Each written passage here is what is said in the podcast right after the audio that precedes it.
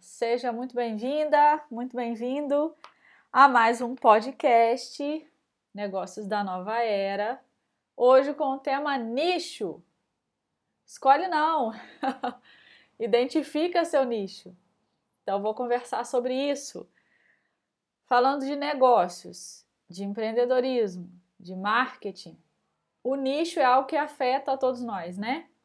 E eu percebo já há muito tempo que a gente meio que confunde um pouco essa questão da escolha do nicho, como se nós fôssemos os responsáveis por escolher onde vamos atuar. Como se nós fôssemos determinar para quem vamos falar. Então, quero elaborar um pouquinho sobre isso, tá? A questão do nicho é um segmento, né? Nicho quer dizer uma fatia. E é muito importante que isso venha à tona, porque a gente não vai falar para todo mundo. Eu, quando falo de marketing sistêmico, quando falo de negócios da nova era, não estou falando para todas as pessoas. Não estou falando para as pessoas que acreditam que o marketing é, que usa gatilho, que usa é, fórmulas, que faz todo aquele processo de lançamento, que cria a carta de vendas, que é, é, cria as copies perfeitas. Eu não falo para essas pessoas. Eu falo para aquelas pessoas que desejam criar seus negócios é, com essência, com suavidade, com personalidade, a partir das suas crenças. Então, eu não falo para todo mundo.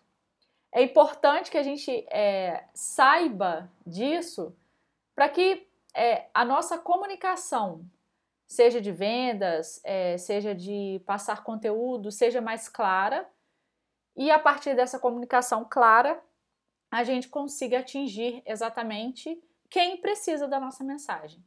Então, quando a gente determina a questão do nicho como se nós fôssemos os responsáveis por definir para quem vamos falar, existe aqui uma inversão.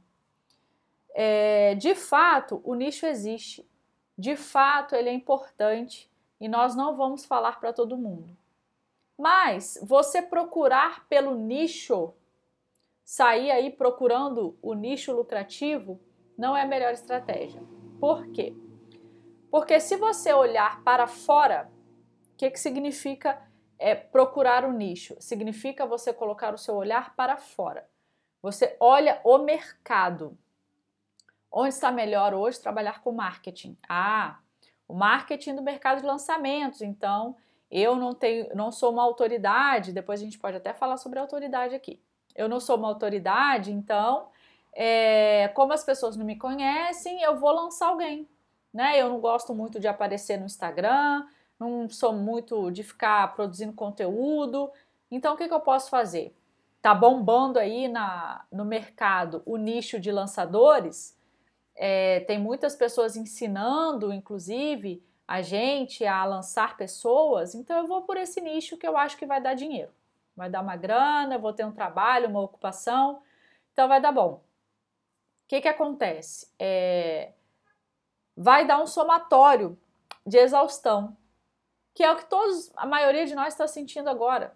Né? A gente faz, faz, faz, faz, faz, não vê resultado. Faz, faz, faz, faz, faz, cansa. Faz, faz, faz, faz, faz e não fica feliz. Por quê? Porque a gente está olhando para fora. Então, quando você busca a partir da sua mensagem, o que você tem para entregar, o que você tem para entregar, o que você tem em mãos para entregar hoje, a partir disso você elabora e aí sim o nicho vai aparecer para você. Porque nada existe no mundo que não fosse criado para que nós co-criássemos a partir disso. Então, se você tem uma habilidade, por que não atuar com a sua habilidade no mundo? Por quê? Seria uma maldade com você. Você ter uma habilidade e não poder trabalhar com ela, não poder fazer dela o seu sustento seria uma profunda maldade, mas não é isso que acontece. A verdade é que todos nós temos uma habilidade e todos nós podemos empreender a partir da nossa habilidade.